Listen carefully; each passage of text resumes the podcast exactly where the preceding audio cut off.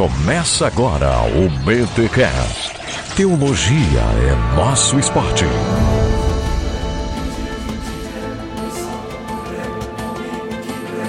Muito bem, muito bem, muito bem. Começa mais um BT Cash de número 267. Eu sou o Rodrigo Bibo e hoje nós vamos misturar teologia com o Senhor dos Anéis, né? Que vai ser a política do, das duas torres, não é?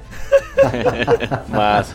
Eita, nós. Aqui é o Alex e hoje vamos falar de autoridades seculares. Aqui é o William Ertal e o reino de Deus está no meio de vós. O reino de deuses? Não peguei.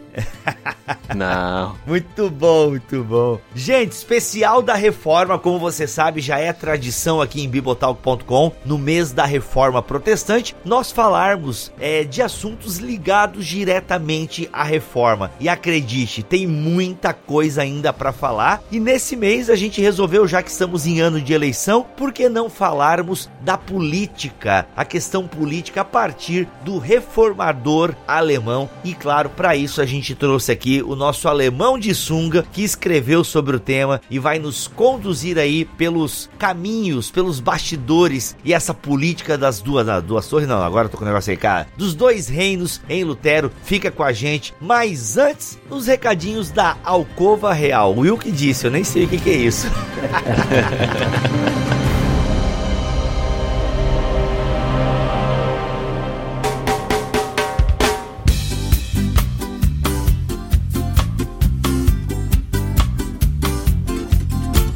E nos recados paroquiais dessa semana, senhor Maurício Machado, estamos no Spotify, garoto. Aleluia! Olha aí que beleza! Rapaz, eu não sou daciolo, mas eu digo glórias a Deus. não, rapaz, a gente tava. Uma galera mudou de servidor, a gente também ia mudar de servidor, mas o Spotify resolveu abrir as porteiras e aceitou todo mundo. É só vir pra dentro. A gente entrou meio que por último aí, o pessoal da casa já estava lá, né? No, acho que entrou com Uhum. um ou dois dias de antecedência. Mundo, afo ah, mundo afora do Erlama já tá lá também. É que não deixa de ser da casa, né? É, é, é- é da casa aqui. Lado a lado, fora do Éden, ovelhas elétricas, tá tudo lá. Cara, então assim, é porque nós demoramos um pouco, mas porque a gente tinha um probleminha de feed, a gente ia ver se ia resolver o problema. Acabamos que a gente tomou umas outras decisões. Ainda temos o problema do feed. Que problema é que é esse? No Spotify ou em vários agregadores de podcast, você não acha todos os nossos episódios. Ó, é, engra- é muito louco isso, cara, porque no podcast Addict e no Cashbox vai até o BTcast 01. Já para no iPhone e no Spotify vai até o BTcast 20, ou seja, do 19 para baixo,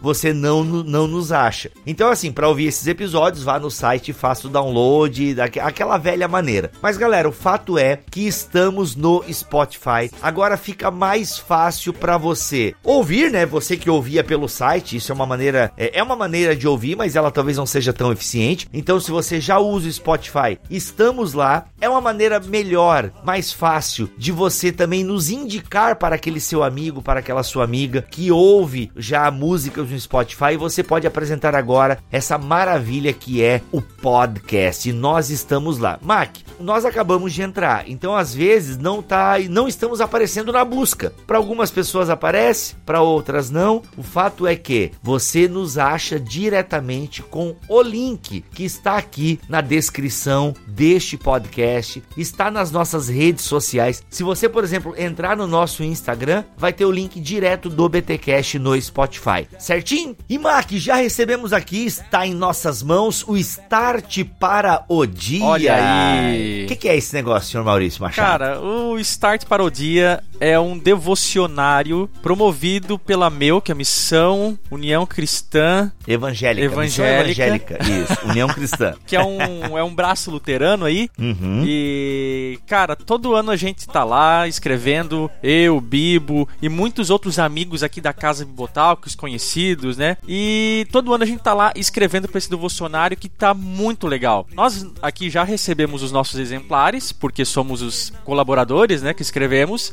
E eu acho que já está disponível também para a compra deles para quem quiser aí adquirir o seu exemplar. Uhum, com certeza. Galera, olha só. A Meuk, pra quem não sabe, é onde o nosso alemão de sunga é pastor. O Alex é um pastor, um missionário da Meuk. Então, ele e a sua esposa, a Lu, são os organizadores do Start para o Dia, que, né, eles trabalham para a União Cristã nesse aspecto. E, gente, é um devocionário com uma cara um pouquinho mais jovem, eles são reflexões mais curtas. Então, por exemplo, assim, ó, uma semana, Mac, ela tem três ou quatro páginas. Então, são reflexões mais curtas mesmo, tem uma pegada mais jovem, bem bacana. Se você quer presentear um jovem é, com algum material bíblico e com boa teologia, o Start para o Dia é uma boa pedida. A gente faz esse jabá aqui de graça porque o Alex e a Lu trabalham nele e porque a gente tá lá também e confia no material. Victor Fontana, o Melhorança já escreveu, não sei se está esse ano, a Jaqueline Souza, que participou recentemente aqui do BTcast, uh, eu, Mac, uh, deixa eu ver se a, galera do Barquinho participava uma época, né? É, o Melhorança não participou esse ano, o Pastoral tá consumindo ele. Mas enfim, tem uma galera muito boa que escreve, os missionários da MEU que escrevem, enfim, gente, os professores que foram professores meu e do Alex escrevem também. Então, dê uma olhada lá no Start para o Dia, o link para você adquirir está aqui na descrição deste podcast. Eu sei, inclusive, Mac, que se você compra um número grande, tem desconto progressivo e tal. Pelo menos tinha ano passado, não sei se vai ter esse ano, mas manda um e-mail lá para União Cristã, fala com a galera que a gente se resolve. Beleza? E a última notícia, e não menos importante, é que teremos o BTD. Olha! Rapaz, o BTD vai ter agora dia 27 de outubro, tá? Não vai ter segundo. Mark, será que vai ter segundo turno? Rapaz. Não, a gente tá gravando e não sabe. É. E aí, velho? Eu acho que não vai ter. Quando esse episódio for ao ar, na, na terça-feira, É. ah, o primeiro turno já vai ter encerrado, né? As eleições aí foram domingo passado, da data que você tá ouvindo isso. Então, a gente não sabe quando tá gravando, o que é muito louco. É muito doido. Eu acho que não vai ter. Eu acho que né, o candidato aí queridinho dos evangélicos vai levar no primeiro turno. Eu tô achando que vai levar no primeiro turno. Mas enfim, caso leve ou não, gente, o fato é que dia 27 de outubro tem o BTD em Londrina. Então você que é do Paraná, aqui da região, vá lá no BTD em Londrina, vai ser muito massa. Vai estar eu, Gutierrez e Daniel Coelho. Eu vou estar pregando também no domingo, vai ser demais Maravilha. ok? Dia 27 de outubro. E no dia 24 de novembro, BTD em Brasília. Olha. Galera, eu, Cacau Marques e Erlan Tostes. Olha isso. Ô louco, meu, só fera, bicho! Isso é fera! Então, assim, cara, olha só. Meu, Mac, foi a pior imitação do Faustão que eu já vi. Sério, só pra deixar registrado aqui. É que a minha é ruim, mas a tua. Cara, eu tenho que te aturar a cantar. Tu não pode falar nada. Tá bom, Deixa eu com as minhas imitações ruins aqui. Tá bom, é, é, é, é- é verdade esse bilhete. Tá certo.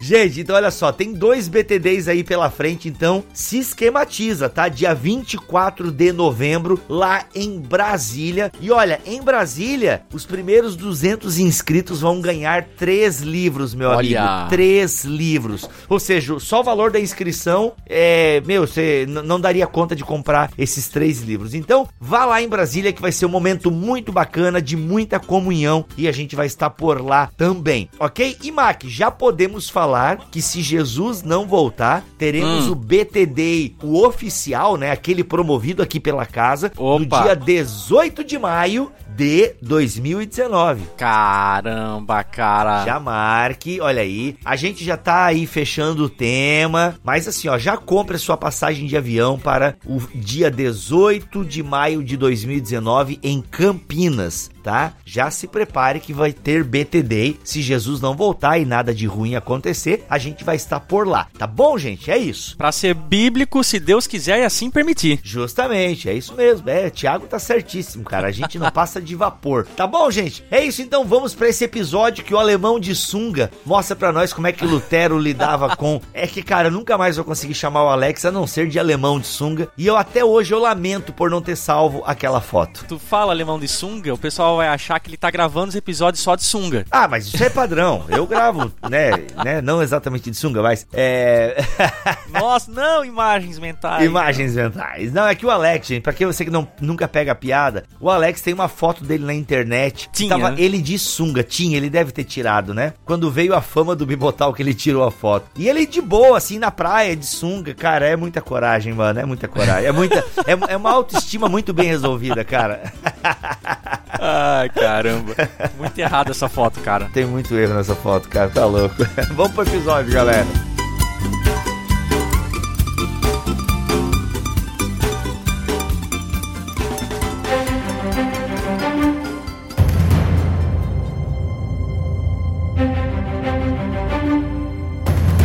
Bem, gente. Nós não vamos falar aqui sobre a reforma protestante, como tudo começou. Nós temos excelentes episódios sobre a reforma protestante aqui em bibotalk.com. Inclusive, Alex, é, episódio sobre Lutero marca a tua chegada aqui no Bibotalk, se eu não estou enganado, não foi? Exatamente. Não, sim, sim, foi o primeiro. Ainda convidado a participar para falar de Lutero, né? Olha, eu nunca me esqueço quando eu falei pro Mar, cara, eu posso chamar um amigo meu. E tudo isso, Alex, aconteceu, olha aqui, ó, bastidores pra galera, hein? Porque tu comentava no meu blog Ócio Teológico. Massa. Se tu não comentasse, velho. É, é verdade, eu acompanhava. É, porque eu ia te esquecer. É normal, a gente esquece da galera. Claro, claro. Como volta e meia tu comentava ali no Ócio Teológico e tal, eu falei, cara, tem um amigo meu, velho, que o bicho manja de Lutero e tal, papapá. E aí começou. Então a gente tem ótimos episódios. Inclusive, para começar o assunto aqui, eu quero evocar o episódio em que Felipe Figueiredo participou, falando sobre a reforma protestante, sem o olhar teológico e apaixonante que nós temos. E ele utilizou a questão do follow the money, né? A questão também da política. Uhum. E a gente tem como fazer uma leitura da reforma só sobre o olhar da política. E Alex, Lutero estava ali num contexto teológico, mas também político, porque é sabido, e a gente não vai explicar detalhes aqui, para isso ouça os podcasts anteriores sobre a reforma, é, políticos do seu tempo estão muito envolvidos com o processo da reforma. E é comum nós dizermos que sem os políticos, a reforma de Lutero, a reforma teológica de Lutero, é, não teria ido para frente. Então é de se pensar que Lutero também pensou teologicamente logicamente a política. Dá pra gente começar o nosso papo a partir desse... Claro, claro, porque assim, os dois assuntos, eles caminham mais junto, mais próximos do que a gente imagina, porque a gente se convencionou a pensar que, ah, Lutero é o cara dos dois reinos que separa religião e política e que elas não têm nada a ver, e o, o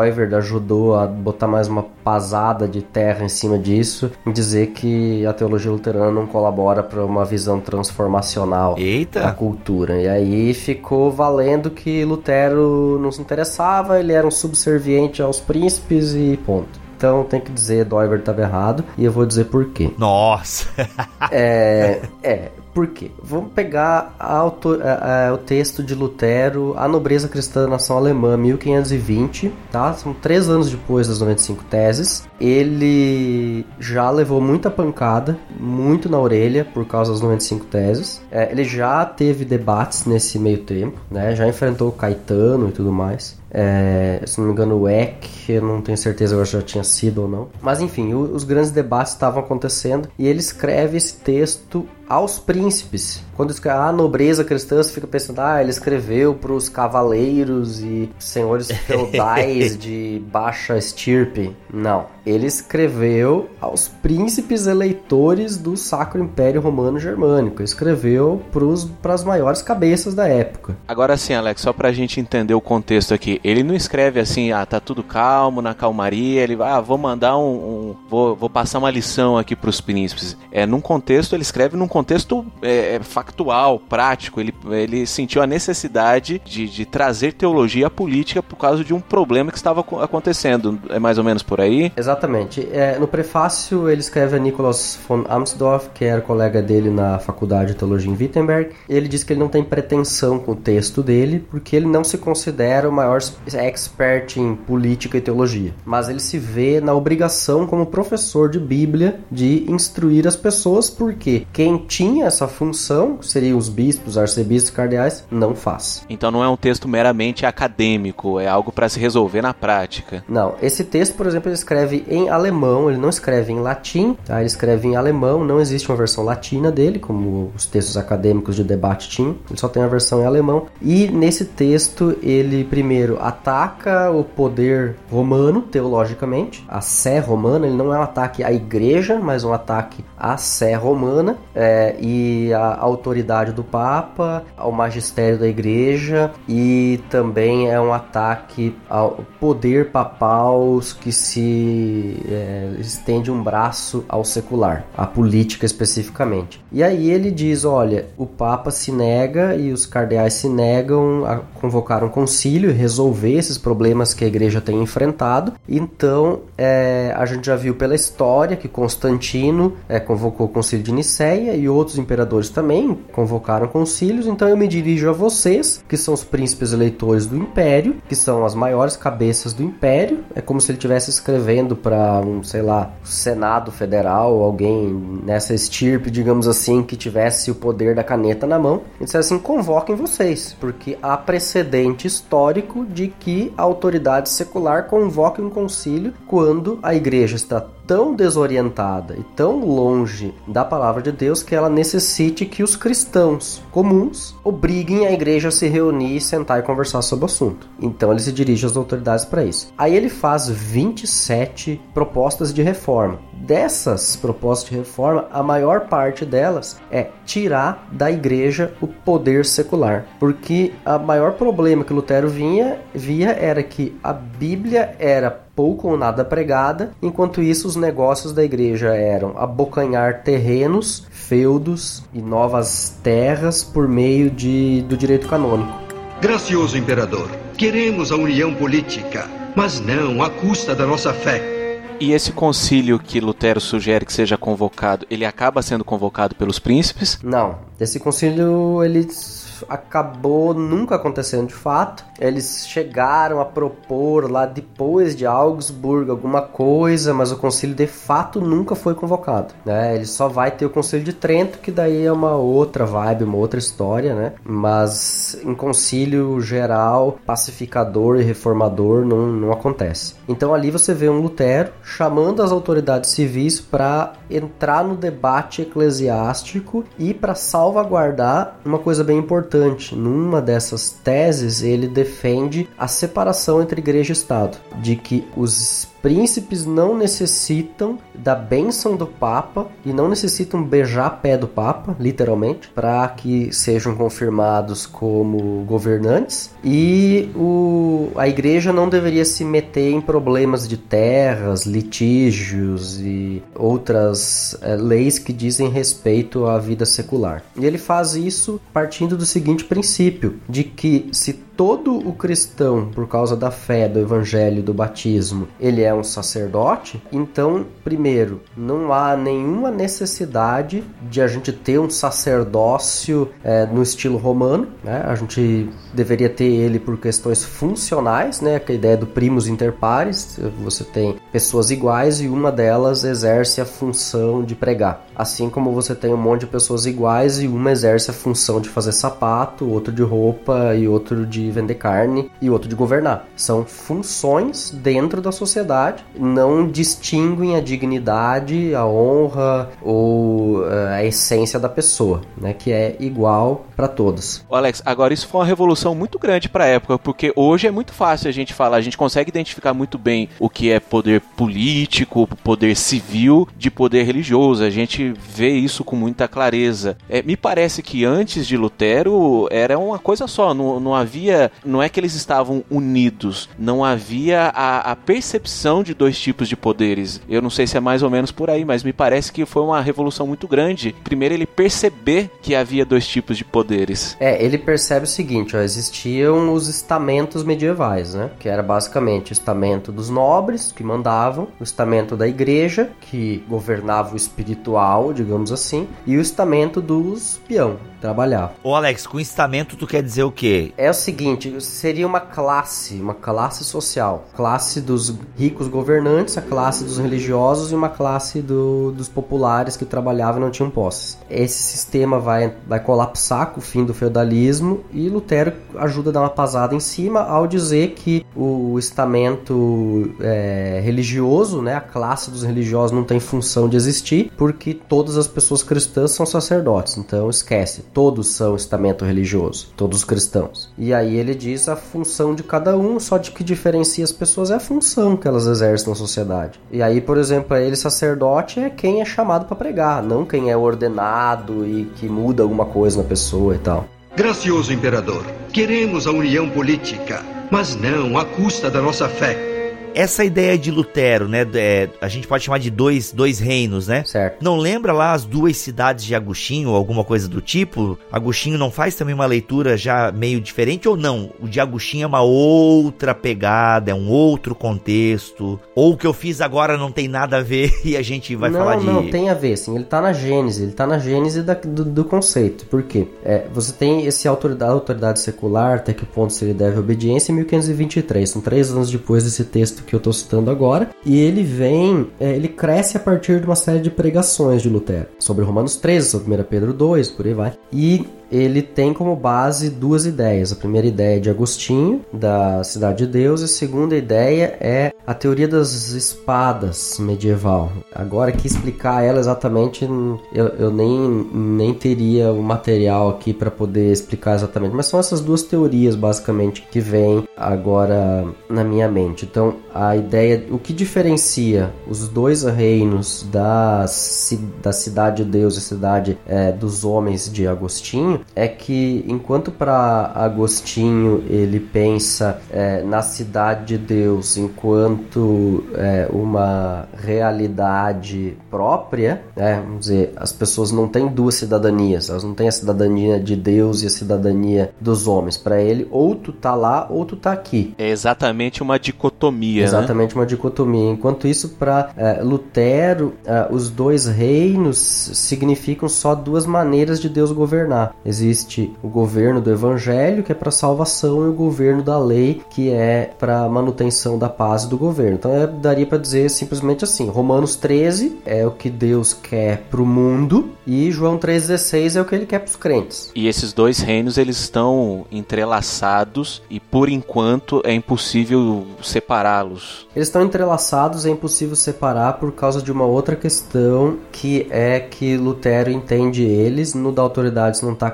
claro, vai ficar claro mais tarde em outros textos. Lutero entende que os dois reinos se entrelaçam na pessoa de Cristo, porque ele diz não é possível separar as duas naturezas de Cristo. E se Jesus Cristo é um só e ele governa tanto através da lei quanto do evangelho, então é, é, é, impossível que essas duas palavras, esses dois modos de proclamação da palavra se separem, porque é um e único mesmo Senhor que proclama elas. Então ele, ele embora ele não faça afirmativas tão fortes desse ponto de unidade e vá acabar dando um pouco mais de ênfase nos momentos é, de separação, digamos assim, desses dois modos de ação, é, não dá para dizer que ele defende uma dicotomia, né? O que acontece é que a teologia luterana criou daí uma dicotomia, né? Isso sim, e ela criou uma dicotomia, a ortodoxia luterana dicotomizou a coisa e mais tarde, quando esse assunto vem é, à tona aí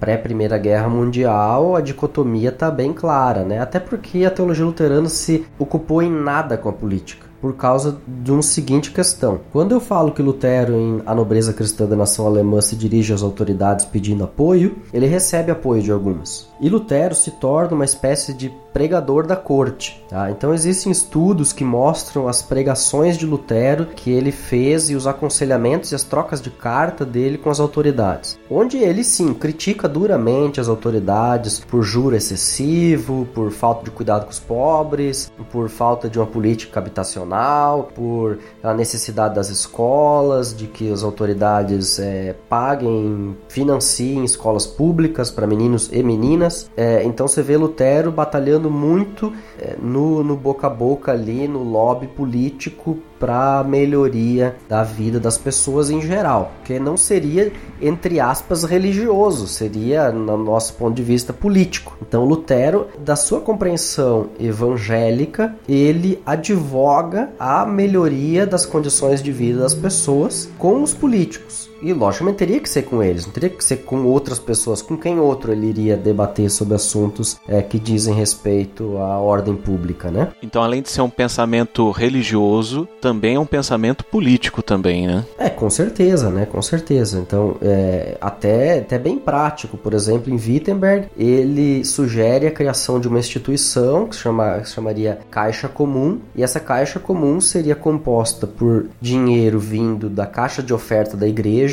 e dinheiro dos cofres públicos e das pessoas, em geral ricas, que depositariam o dinheiro ali, e seria gerido por um comitê misto de pessoas da igreja, no caso, pastores da igreja, autoridades é, seculares, é, vamos dizer, o conselho da cidade, e eles utilizariam esse dinheiro para cuidar das viúvas, dos pobres, dos mendigos, que ele diz que os mendigos têm que ser eliminados, porque isso é uma vergonha que numa cidade cristã existem mendigos, é, para que se cuidem dos órfãos, para que se construam casas para as pessoas que não têm como ter uma moradia digna, para que é, se abram escolas e as mantenham. Então ele faz tudo isso através dessa caixa comum em Wittenberg, né? O que que acontece? Acontece que Lutero vai envelhecendo e a sua posição de, de conselheiro político vai perdendo força e outros uma outra época vem chegando, que é a Guerra dos 30 anos. Com a Guerra dos 30 anos, a igreja luterana se torna extremamente subserviente ao Estado, porque ela foi uma guerra religiosa, né? Partido católico versus partido evangélico por territórios. E o,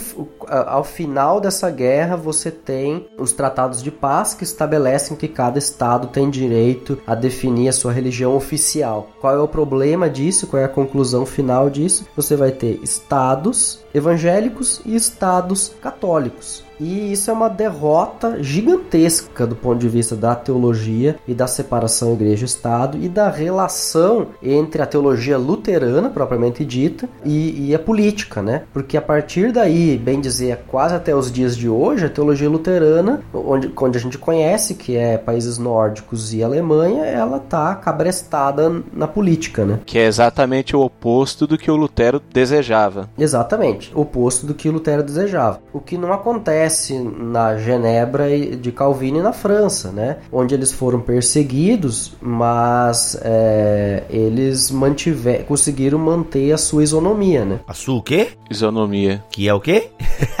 Eu sei que tem mais gente que tá ouvindo, tem mais. Eu tô aqui em nome do povo. Em nome do povo, os ouvintes do, do, do BTcast. Condição de igualdade. Isso, que estão sem agora, não tem como acessar, né? Eles baixaram o podcast, estão ouvindo offline, não tem como acessar o Google agora e digitar o que eu vou fazer agora. Isonomia, que significa o estado dos que são governados pelas mesmas leis. Olha aí. Gracioso imperador, queremos a união política mas não à custa da nossa fé. Alex, deixa eu fazer uma pergunta para você. É... Ainda bem que é pro Alex, né? Que se fosse para mim, eu não sei se eu ia conseguir responder, não.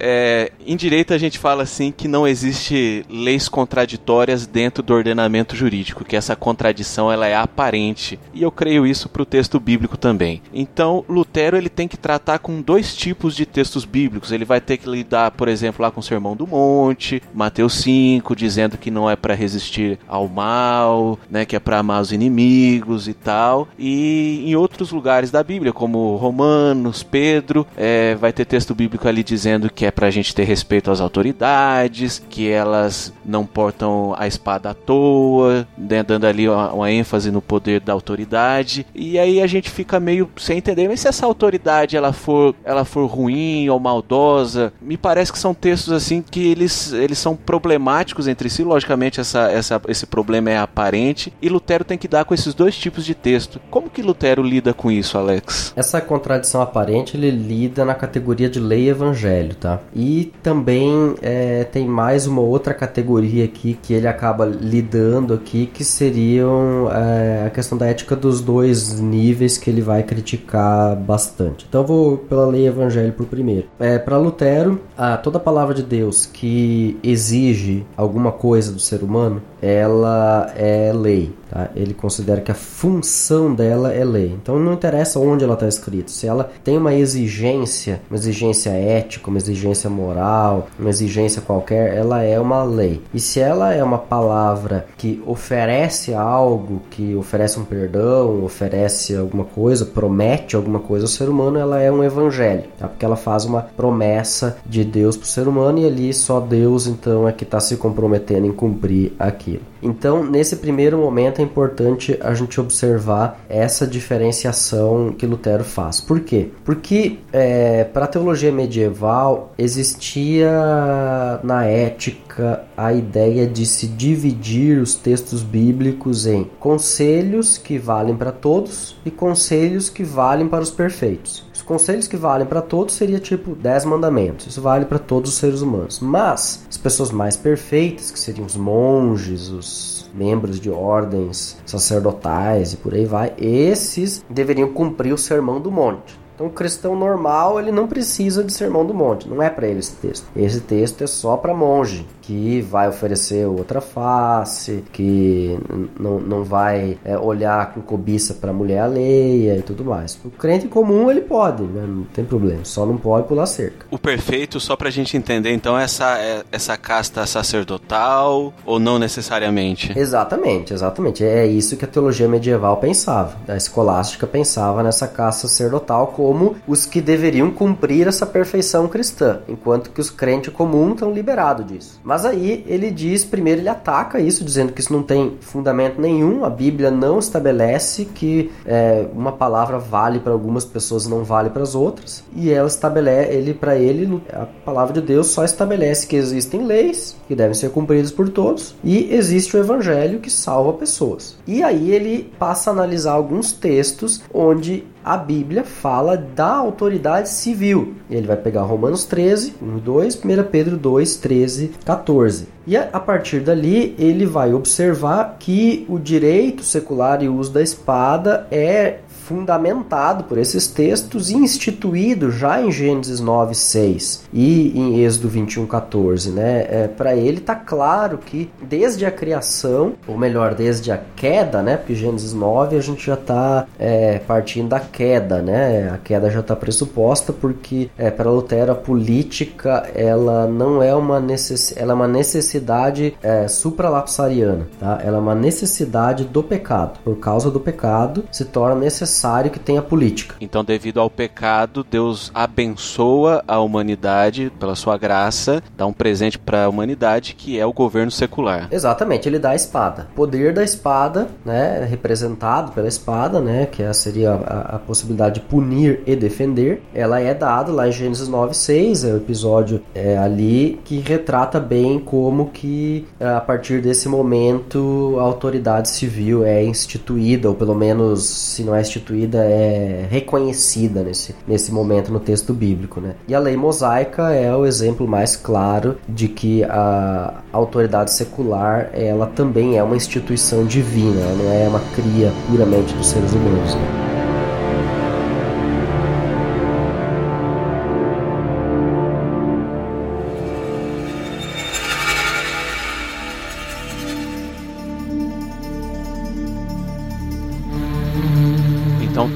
Poder secular ele é legítimo, pensando por esse lado, ele é legítimo, ainda que não necessariamente ele seja bom, mas ele é legítimo porque é, é, é providência divina. Exato, ele é legítimo porque é providência divina. Lutero, ele não vai entrar na questão que para nós é importante de é, até que ponto a gente deve obediência a um governo que ideologicamente não é conforme nós é, a, o limite para ele da autoridade secular é Atos, é, ali quando o texto bíblico diz: importa antes obedecer a Deus do que os homens. Então, quando uhum. a autoridade quer entrar em assuntos que dizem respeito à fé, ali tem um limite. Mas ele, por exemplo, se o governo quer fazer guerra e a guerra não é bem justa, etc e tal, Lutero não não se opõe muito assim, porque não tá dentro da visão dele que uh, você tem o direito de se opor. Isso é uma questão democrática, né? Que para nós é importante. E para ele vivendo num,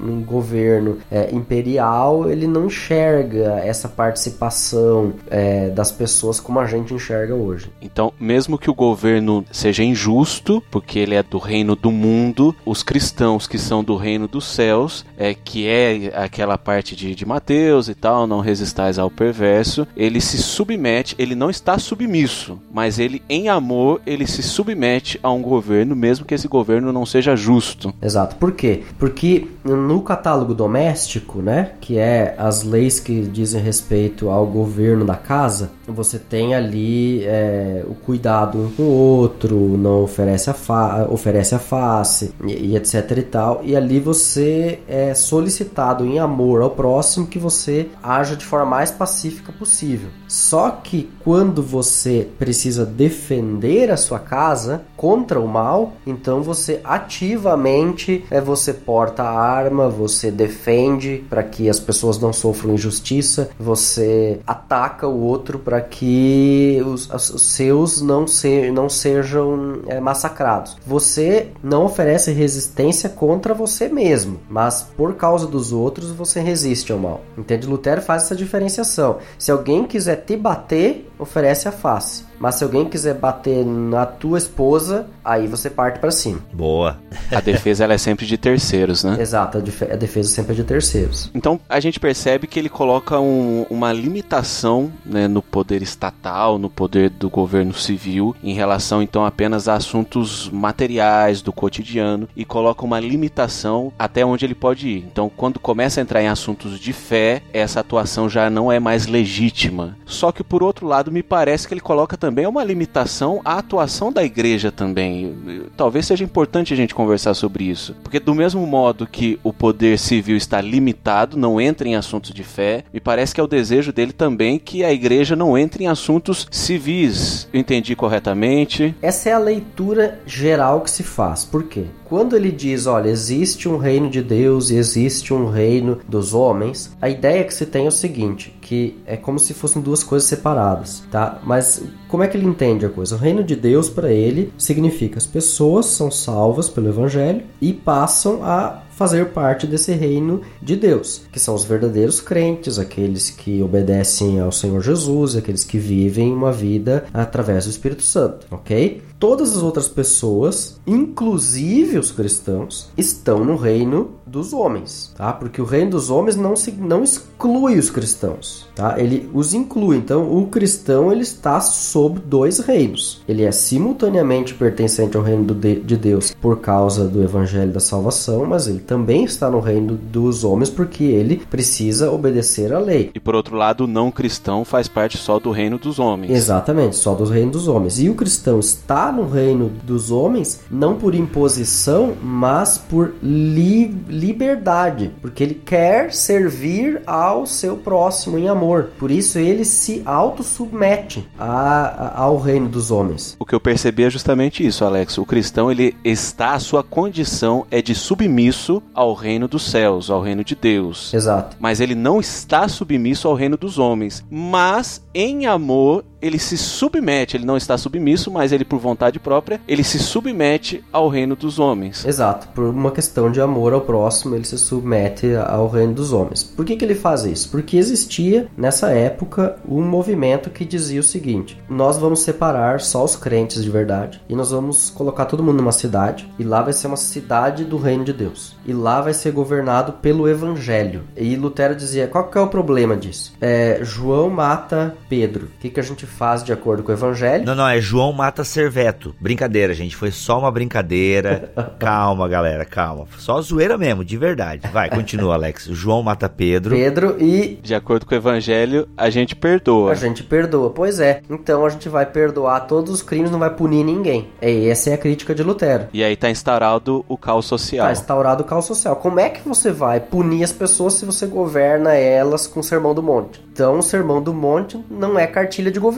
Então, para evitar isso, Deus, em sua infinita graça e sabedoria, dá ao homem é, a possibilidade de se organizar civilmente para que essas autoridades punam o, o, mal e louvem o bem. Exatamente, Romanos 13. Aí ele diz: é necessário que seja assim. Primeiro, porque é, ele diz é impossível separar os crentes dos descrentes. Essa é uma constatação lógica, né? A gente e, e, e fatídica historicamente falando. Lutero, inclusive, diz ah, que os crentes moram muito longe uns dos outros, então não tem nem como reunir eles, é meio complicado. Os verdadeiros crentes, você não teria como, como fazer isso, né? É só, só separar, para que eles vivessem por puro amor. E, além disso, mesmo os verdadeiros crentes são simultaneamente justos e pecadores, então eles vão acabar cometendo pecados e a paz externa que se tanto almeja não vai ser alcançada. E tudo naquela do já e não ainda. Exatamente, exatamente.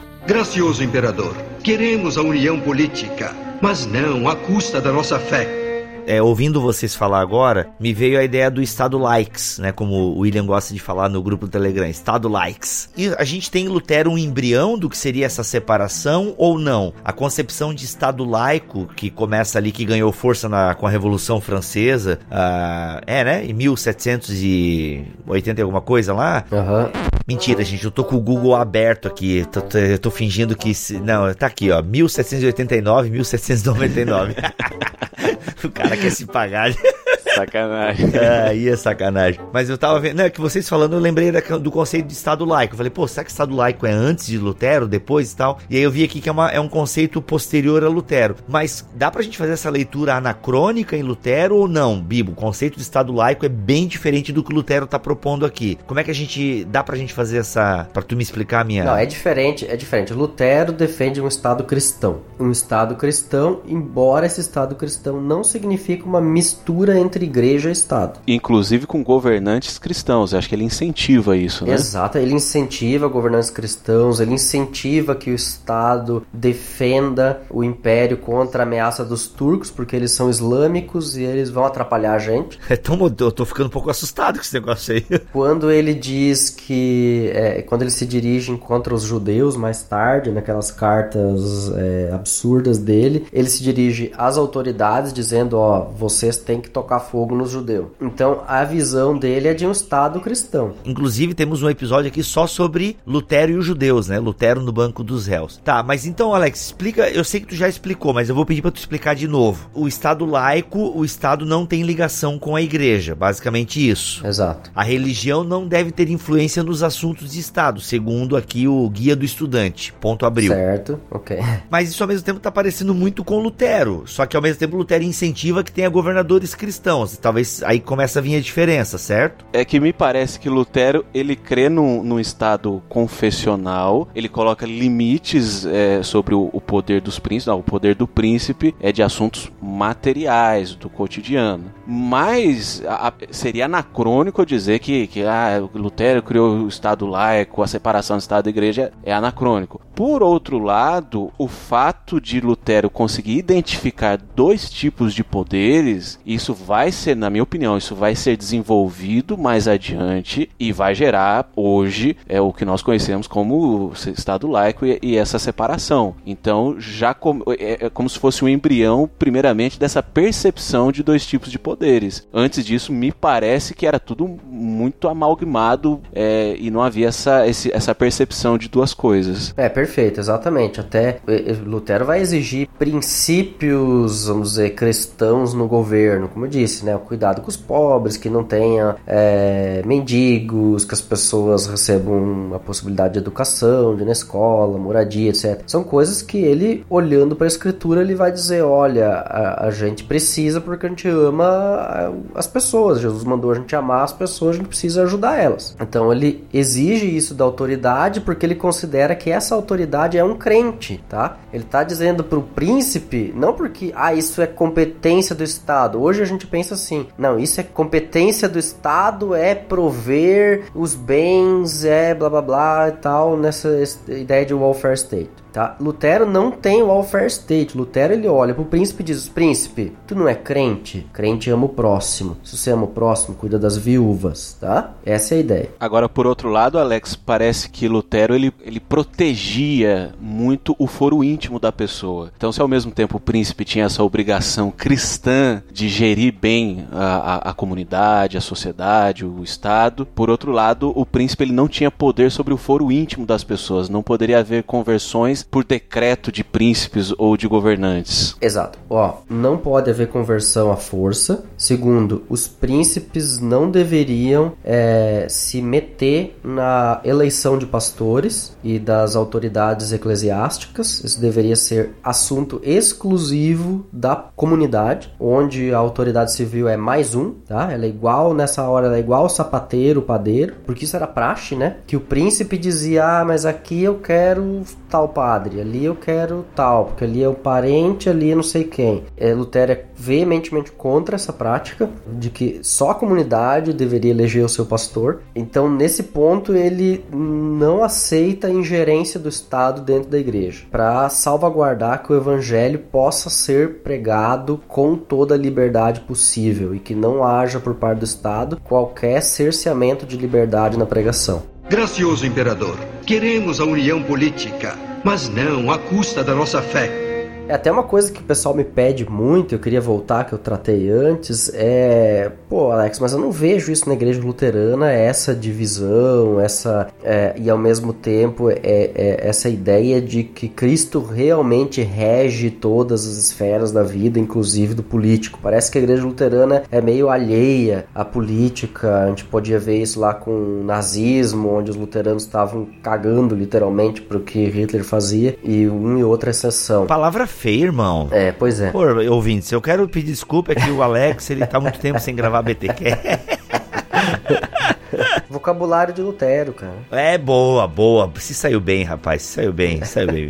Então, os, os, cristã, os cristões estavam, né? Se lixando, é, pouco se importando, fazendo pouco caso de da, dos assuntos políticos, né? E haviam defesas teológicas disso, inclusive, na época do nazismo, de pessoas dizendo realmente nós, com base em Lutero, não precisamos nos preocupar com isso, né? E aí vem Bonhoeffer, Karl Barth, todo esse pessoal vai dizer que a teologia luterana é avessa política, não se interessa por política, isso é culpa do Lutero. E aí volta naquela do Doivert que eu falei ali no começo. E eles têm razão na crítica dele quando eles criticam a igreja luterana e a teologia luterana como produto que a gente tem hoje, tá? Porque é, a gente não seguiu Lutero, a gente não desenvolveu adiante as ideias dele, a gente ficou com simplesmente alguns conceitos, como a ideia dos dois reinos, sem desenvolver as interconexões dele, aquilo que a gente falou antes, né? Do Lutero olhar para o Estado e dizer, poxa, mas a gente precisa, por amor às pessoas, fazer isso, isso, aquilo. A gente precisa olhar, é a vontade de Deus que as pessoas tenham isso, isso, aquilo. Então a gente não olhou para essa realidade, a gente ficou focado numa estrutura de pensamento e ignorou o resto. Isso porque, é, é como, como eu expliquei antes, depois da, da Guerra dos 30 anos, a igreja luterana ficou debaixo do poder do Estado, né? E tudo aquilo que Lutero defendeu, a eleição é, dos pastores pela comunidade, uma espécie de quase de congregacionalismo isso tudo foi por água abaixo. A igreja luterana virou uma cópia das dioceses católicas, com bispos regendo e, e consistórios e supervisores definindo quem seriam os responsáveis pelas comunidades e com o Estado pagando a conta, né? Infelizmente a gente não viu a teologia de Lutero sendo desenvolvida de forma positiva e por isso a gente tem que aceitar as críticas dos irmãos reformados, porque realmente não aconteceu.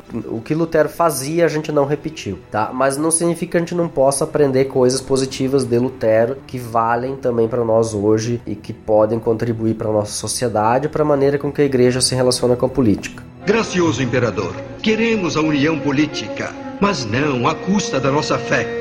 De tudo isso que a gente viu aí sobre Lutero, a sua ideia política, essa percepção de dois tipos de poderes, a gente é fato notório que a gente vive no Brasil hoje um momento conturbado na política, as eleições aí chegando, talvez quando esse episódio foi ao ar já foi o primeiro turno e a gente fica sempre naquela, é, nós somos cristãos, o nosso voto deve ser pautado pelo cristianismo, a gente deve votar em um candidato que diga que o cristianismo é a religião correta quais são os princípios que a gente deve pautar o nosso voto. Disso que a gente estudou e viu sobre o Lutero, o que, que dá para trazer assim de conselho prático para a gente é, nesse momento que a gente vive? Bom, é, eu parto do, do, texto da autoridade secular e não só ele, mas a gente tem alguns princípios que podem ser interessantes e importantes para a gente, né? Primeiro que é cristão e digno que o, o governo, que, a nosso, que o nosso Estado tenha sim o poder e o dever de defender a, as pessoas, a vida das pessoas, a integridade das pessoas, a dignidade das pessoas e punir aqueles que são os infratores, ou seja, a gente vê como a tarefa principal do Estado de prover segurança e uma norma jurídica que nos dê estabilidade, promova uma paz externa, digamos assim. Esse seria o princípio básico de um Estado na ótica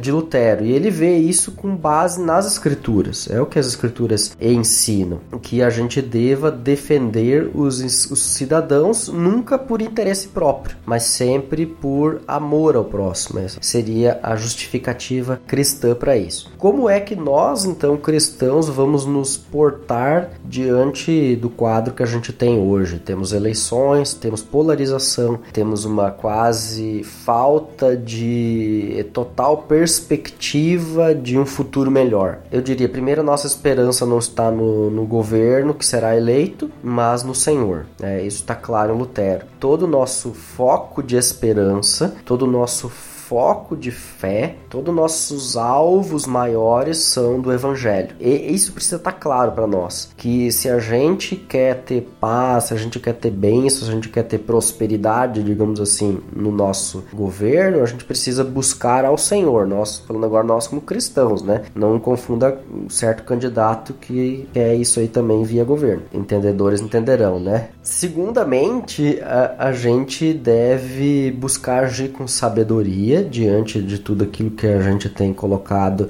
é, aqui e nos engajar sim por um governo que leve a sério os princípios que a lei do Senhor coloca como justo e bons para a nossa sociedade. E aqui, por justo e bom, a gente precisa analisar o que ao longo das escrituras é colocado a questão do cuidado com as pessoas que estão na margem da sociedade, tá? Cuidado com as pessoas que sofrem com injustiça, onde a lei é torcida e porque a lei é torcida, elas são prejudicadas. Então nós precisamos olhar com cuidado para isso, para que as, o ordenamento jurídico seja respeitado e a lei seja cumprida. Né? Precisamos ativamente nos colocar por essa questão. A gente precisa olhar para as causas da sociedade maiores, para aquilo que a injustiça tem feito na sociedade, aí a gente tem pensado nos pobres, nos, é, nas pessoas que é, têm menos chances de vida, é, de, de vida digna, que a gente também se coloque ao lado delas. E a gente passe a colaborar com a sociedade de modo geral na busca por soluções. Nem só jogando nas costas do Estado a responsabilidade e nem só dizendo isso é problema da igreja e a gente vai fazer as nossas obras é, caridosas de misericórdia, porque é o que Jesus mandou. A gente gente pode e deve sim usar da razão pública, da nossa é, racionalidade, e Lutero vai defender isso em outros textos, de que Deus nos deu a racionalidade como capacidade para transformar aquilo que a gente entende da lei de Deus em princípios válidos para toda a sociedade, de forma que a gente consiga construir algo positivo na sociedade. É, isso é a interpretação de, de Lutero de Gênesis, ele vai falar sobre isso. É, então é, é necessário que a gente se engaje ativamente na sociedade por um, um diálogo maior, por uma construção de um Estado que se preocupe com o bem-estar comum, não só com o meu bem-estar. Acho que esse é um problema hoje. Como a gente viveu um Estado que foi muito paternalista por conta de, de anos de um governo mais à esquerda, a gente tem a tendência hoje de querer um governo que se tire, vamos dizer, que se diminua para que ele não ataque os, di os direitos individuais das pessoas, mas com isso a gente está se negando ao diálogo e à conversa e a participação pública na construção de um Estado que colabore, de diversos atores, como as igrejas, que colaborem com o Estado e com os outros atores da sociedade é, na construção de algo que seja benéfico, porque, gente, é, a racionalidade é dádiva divina e ela é criada pelo Senhor e dada como dádiva, e ela também está sob o governo de Cristo, e a gente precisa usar ela de forma positiva também na, na política e nos nossos diálogos, nossas conversas, nossas promoções é, do bem comum. Né? O que está acima de tudo é, uh, então, resumindo aqui, a busca pela segurança e a paz, a garantia da lei, né, de que a lei seja cumprida e de que a gente possa utilizar a racionalidade que Deus nos dá para a construção de um Estado que tenha sim os fundamentos da lei de Deus de forma clara e que proteja a vida, e que proteja o ser humano e que é, promova o bem a, a comum a todas as pessoas. Muito bom. Passa régua, irmão.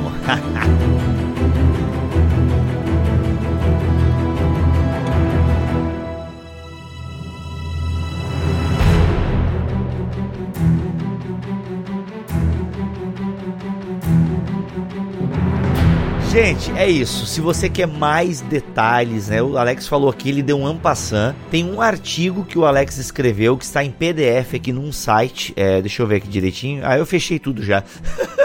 mas o link vai estar aqui na descrição deste BTcast. Gente, você que não entende, quando a gente fala isso, está aqui na descrição deste BTcast, é que você tem que entrar em bibotalk.com, procurar por esse episódio ou na rede social que você viu. Entra aqui que vai estar o link para você ler o texto que o Alex publicou exatamente sobre este assunto. Beleza? Então lá tem mais detalhes, tudo que o Alex falou. Claro que aqui ele ampliou um pouco mais algumas coisas, no texto tem outras coisas ampliadas. Leia o texto e ouça o podcast que você vai ter um panorama bem bacana de tudo que é, o Alex escreveu e pensou sobre este assunto. Eu sou Rodrigo Bibo, vou ficando por aqui e teologia é o nosso esporte. Aqui é o William Etal e para mim foi muito bom gravar esse episódio. Tirou um monte de dúvidas que eu tinha na cabeça e tô, tô muito feliz com esse episódio. Aqui é o Alex, que o Senhor te abençoe e te guarde, o Senhor faça resplandecer o seu rosto sobre ti e tenha misericórdia de ti. Que o Senhor sobre ti levante o seu rosto e te dê a sua paz. Amém.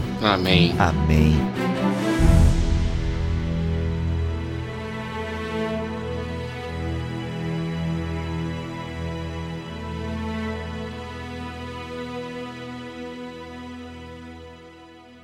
Este podcast foi editado por Mac Bibotalk Produções.